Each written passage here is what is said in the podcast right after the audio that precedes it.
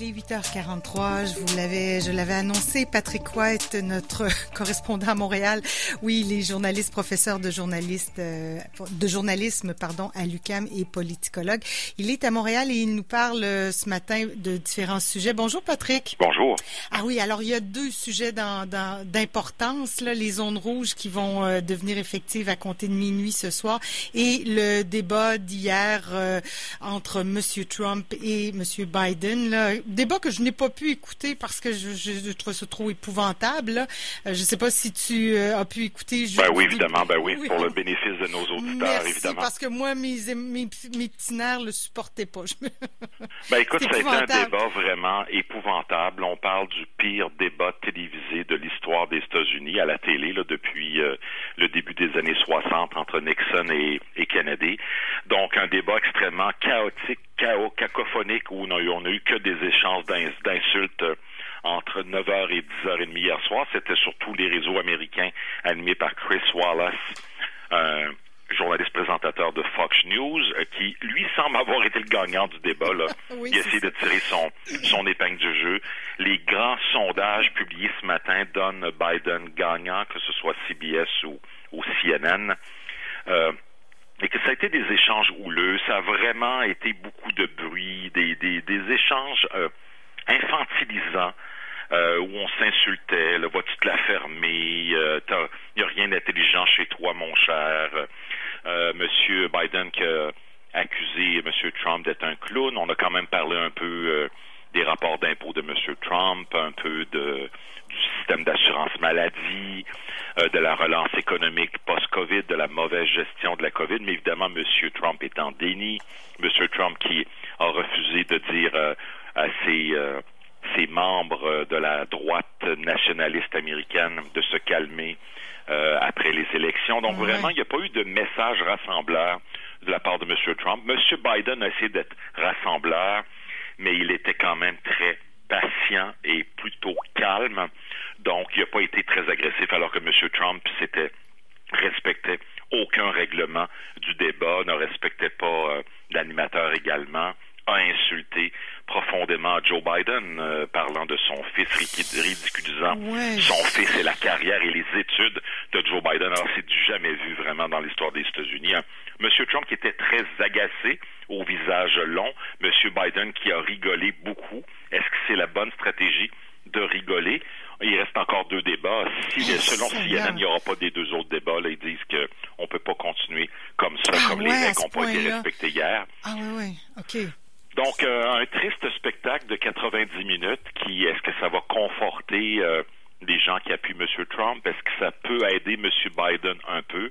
On peut pas le savoir. L'élection est le 3 novembre et c'est les Mm. électeurs américains qui vont décider et non nous, euh, Oui, oui, de c'est ça. pauvres Canadiens qui regardent ça de façon euh, extrêmement... euh, c'est très déprimant tout ça, Ah, clairement, dans toute cette pandémie-là, avec les gens qui meurent en- en- aux États-Unis, euh, et puis sur, parce qu'il y avait système abordé, est-ce qu'on a réussi à passer au travers les Oui, systèmes? on a passé à travers les systèmes, euh, l'économie, euh, évidemment la COVID, euh, la question de la Cour suprême, évidemment M. Trump qui demeure sur ses positions et qui indique qu'il va aller de l'avant avec une nomination. euh, ben, la nomination a été faite, mais il faut qu'elle soit Oui. entérinée par les, les deux parlements, donc c'est pas fait encore. Donc M. Trump qui dit qu'il va continuer à faire ce qu'il fait en ce moment, il dit qu'il crée des emplois, qu'il a ramené des emplois manufacturiers au pays, ce qui est absolument faux. On a fait une vérification des faits à CNN hier soir et ça montrait à quel point M. Trump a menti de façon éhontée pendant 90 minutes, mais Trump était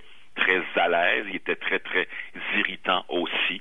Donc, euh, Biden a tenu, tenu tête aussi. Ah, M. Biden avait beaucoup à perdre hier soir. On avait peur qu'il perde son souffle aussi. Mm. Euh, il s'est trompé dans des chiffres deux, trois fois, un peu mêlé, mais globalement, il a tenu pendant les 90 minutes qui étaient requises. Et il reste encore deux débats. Donc, le pire a été évité pour M. Biden et M. Fidèle à lui-même, a, mal paru au niveau de son comportement qui était complètement erratique et extrêmement méchant envers le présentateur, le modérateur et M. Biden également. Ben, on a l'impression aussi, mais d'un œil extérieur que nous sommes, comme tu dis, canadiens, là, tu sais que c'est un mépris de ce, de son peuple aussi, là. Mais bon, euh, encore une fois, on peut, on va le répéter. Je pense que M. Trump a sa base euh, qui est bien, bien assise, qui va voter pour lui. Puis peut-être que s'il y avait des indécis, peut-être qu'ils vont se dire, moi, il est peut-être allé trop loin. Peut-être que les républicains vont se dire aussi, écoute, nous, on n'adhère pas à ce discours-là. Euh, à un moment donné, il y a des républicains, même s'ils sont conservateurs, qui sont plus intègres que M. Trump. Mais c'est sûr que M. Trump, hier, il a tellement été délirant durant le, 90 minutes, ça peut convaincre certaines personnes de ne pas voter pour lui. Il n'a rien dit pour les femmes. Il n'a rien dit au sujet des Noirs. Il n'a rien dit au sujet euh, donc euh, des Amérindiens aux États-Unis. il n'a pas parlé des Latinos non plus. Donc, il n'a pas gagné beaucoup de voix du où il fallait qu'il allait chercher. Là c'est-à-dire vraiment, moi je dirais les femmes, Noirs puis les Latino-Américains. Donc, euh, il n'y a, pas de plan de match pour, pour la, suite des choses. Là. Clairement pas, à part peut-être de contester l'élection. C'est ce qui semble ressortir. En tout cas, moi qui me fait peur. Il en a même parlé durant le débat hier que la Cour suprême pourrait l'aider pour ça. Alors, euh, c'est là qu'on voit qu'il nage en plein conflit d'intérêts. Et en plus, bon, on l'a appris du New York Times avant hier, Donald Trump euh, est une fraude. Il n'a jamais été milliardaire. Il perd des centaines de millions de dollars depuis les 20 dernières années, tellement qu'au cours des 15 dernières années, il y a 10 années sur 15 où il n'a pas payé d'impôts.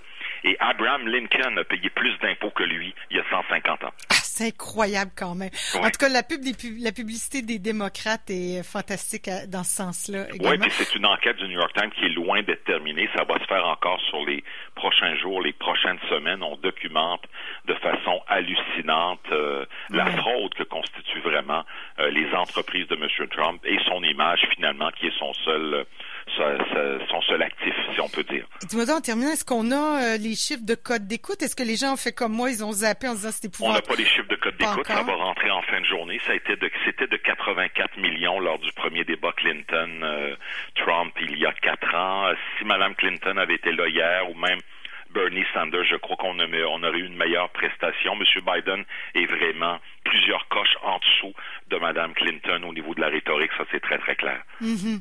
On peut s'attendre peut-être quelque chose de plus corsé avec Kamala Harris quand il y aura le débat des vice-présidents. Oui, ça, ça va être intéressant. Il y a des gens qui vont peut-être voter pour elle plutôt que voter pour M. Biden. Oui, à suivre. Donc, puis on, verra s'il y aura d'autres débats. C'est épouvantable.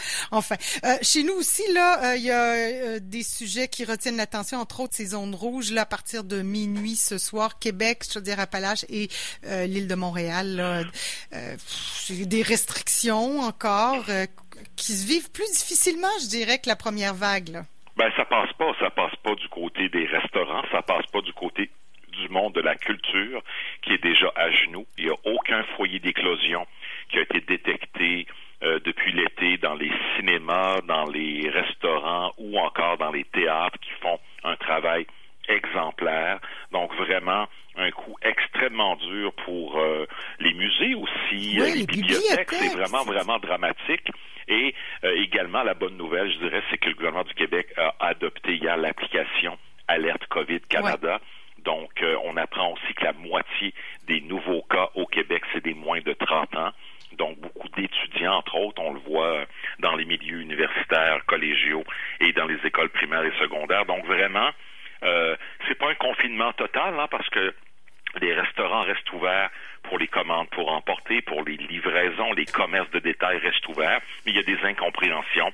Pourquoi les gyms sont ouverts, les yogas, les saunas, alors que les églises peuvent uniquement accueillir 25 personnes et qu'on ferme les théâtres, qui eux allaient plutôt bien avec des règles sanitaires vraiment incroyables et honorables pour le monde de la culture. Donc, on laisse vraiment tomber le monde de la culture une deuxième fois. Et pour les restaurants et les bars, ben, c'est vraiment dramatique. Je ne sais pas comment ils vont s'en remettre avec un autre mois. Là, on annonce aujourd'hui ou demain le programme d'aide financière pour euh, les restaurants, les bars, les commerces et pour euh, l'ensemble du milieu culturel. Ça va être intéressant de voir jusqu'où on va aller. Là. Mais pour les commerces, ça va prendre des, centaines de millions de dollars pour essayer de de garder la tête euh, au-dessus de l'eau, comme on dit. Oui, parce que c'est quand même 28 jours, là, un mois de confinement, en tout cas de fermeture. C'est, c'est pas jojo. Puis en parallèle à ça, il y a la mairesse euh, euh, chez vous, ma, la mairesse Plante, qui a dit à ses manifestants sans masque d'aller d'aller se promener dans les champs de patates. Mais bon, c'est peut-être un peu maladroit. Le, fond reste que c'est sûr que c'est pas l'idéal qu'il y ait de manifestations là, ben, sans on veut pas de manif, ça c'est clair. Je pense que le SPVM va être beaucoup plus ferme. Là, la question, est-ce qu'on peut rendre la manif du parc Jarry à Montréal le 10 octobre des conspirationnistes, est-ce qu'on peut l'interdire? J'imagine que c'est compliqué. Euh, ces gens-là porteront pas le masque. Donc là, vraiment, il y a une question de est-ce que la police va agir euh, et remettre des amendes? Est-ce que ça va juste euh, provoquer encore davantage les complotistes, puis aussi, bien évidemment, toute la question qui est ressortie cette semaine sur Choix Radio X, qui est boycotté partout à Québec en raison de, de ses positions. Euh, bon, là, le bureau de M. Labombe parle d'un danger pour la santé publique. Je ne sais pas si c'est une guerre personnelle entre M. Labombe et Choix Radio X, mais la réalité, c'est que là, les taux se resserrent sur les complotistes en ce moment. Et euh, ceux qui en font les porte-voix, Choix Radio X en particulier, qui reçoit régulièrement euh, sur ses ondes Éric Duhem, Alexis Trudel-Cossette et plein d'autres porte-parole de ce mouvement-là. Donc vraiment, les publicitaires ont commencé à quitter le navire et ça, ça fait très très mal à cette station de radio-là. Donc c'est à suivre ce dossier-là également. Mais je pense que le gouvernement cette semaine, encore une fois, on a l'impression que la direction de la santé publique ne voulait pas la fermeture des restaurants euh, et, du milieu culturel. Et c'est une décision politique qui a été prise cette semaine. Et mhm. je pense que le gouvernement va en payer le prix. Ouais, ouais. Là, je lisais aussi qu'il y aura un point de presse encore à 17 h justement pour parler de, du rôle de la police, parce que là, c'est là que ça va jouer aussi. Là, on a beau faire des restrictions puis dire aux gens, euh, faites pas de party chez vous, mais euh, il va falloir que la police ait les mesures, ou en tout cas, faut que les. Ben, il n'y aura aucune mesure pour aider les policiers à l'intérieur des maisons. Ça, ah, c'est clair. Ça a été ah, refusé net frais de sec hier. Ok. Et je comprends pas cette stratégie-là d'avoir des points de presse à 17 heures en fin de journée, alors que les gens sont en train de de voyager, de revenir à la maison, de faire des courses, de préparer le repas. Je trouve que 13 heures, c'était vraiment l'idéal pour tout le monde. Je ne sais pas pourquoi ça a été choisi comme ça. On dirait que quand on a des mauvaises nouvelles, on les annonce en fin de journée.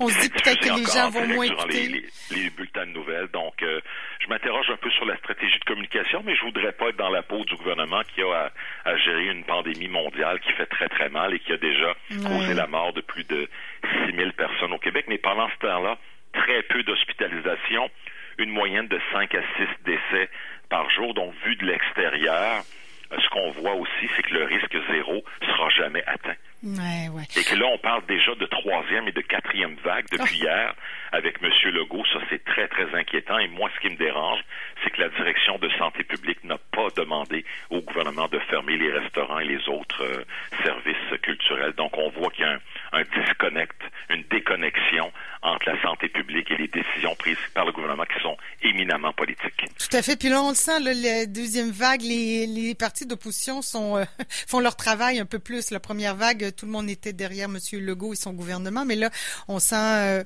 plus d'opposition de la part des En tout cas, moi, je sais que je vais au théâtre ce soir, puis après ça, je vais manger au restaurant pour une dernière fois. Oui, profite bien. profite bien, euh, Patrick. Merci beaucoup. Bonne semaine.